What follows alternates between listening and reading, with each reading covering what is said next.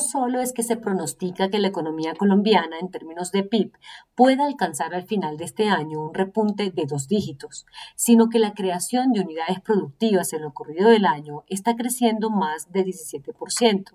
Eso quiere decir que entre enero y septiembre se crearon 251 mil unidades empresariales entre personas naturales y jurídicas. 52,7% de estos nuevos emprendimientos generó al menos un empleo. Eso quiere decir que hay unos 175 mil empleos que no existían y que aportan al gran reto nacional, que consiste en que el crecimiento del PIB se evidencia en puestos de trabajo, que no solo sea una fría cifra fundamental que mide la economía, sino que la gente la corrobore porque alguien de su círculo social recuperó su empleo o un desempleado por fin encontró una manera de ganarse la vida o de mejorar sus necesidades básicas insatisfechas.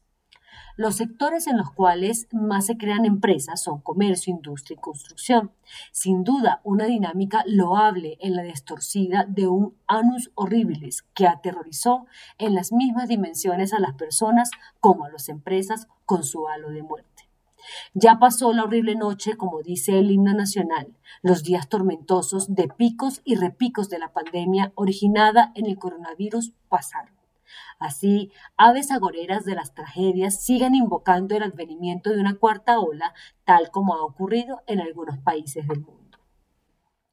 La ambiciosa vacunación en todos los rincones del país, el cuidado de las personas en las aglomeraciones y tumultos, el uso de tapabocas más el cuidado con el contacto son normas que por ahora han llegado para quedarse hasta que la Organización Mundial de la Salud determine que la pandemia pasó a la historia. Lo importante por ahora es no dejar que el buen clima para hacer negocios, el despertar del consumo y la distorsida de compras acumuladas por más de año y medio se enfilen y hagan que la economía se impulse y crezca más de 5% en el lustro venidero.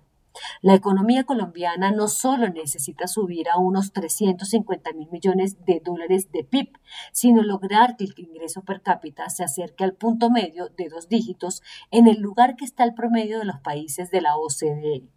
El nuevo año será bueno, pero hay que esperar de hacer que el año electoral no frene la inversión ni la dinámica de los negocios. Los meses que se avecinan son fundamentales para cerrar con un crecimiento del PIB por encima del 9,5%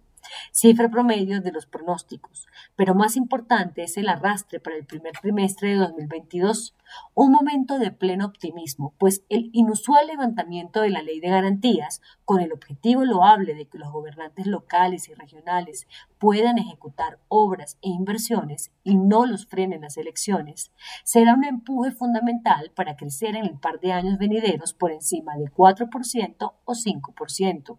una ilusión para quienes siguen la economía a través de la lupa del PIB. Las elecciones al Congreso de la República y a la presidencia no deberían ser un manto de incertidumbre sobre la economía, pero las propuestas populistas abren esa ventana al miedo generalizado.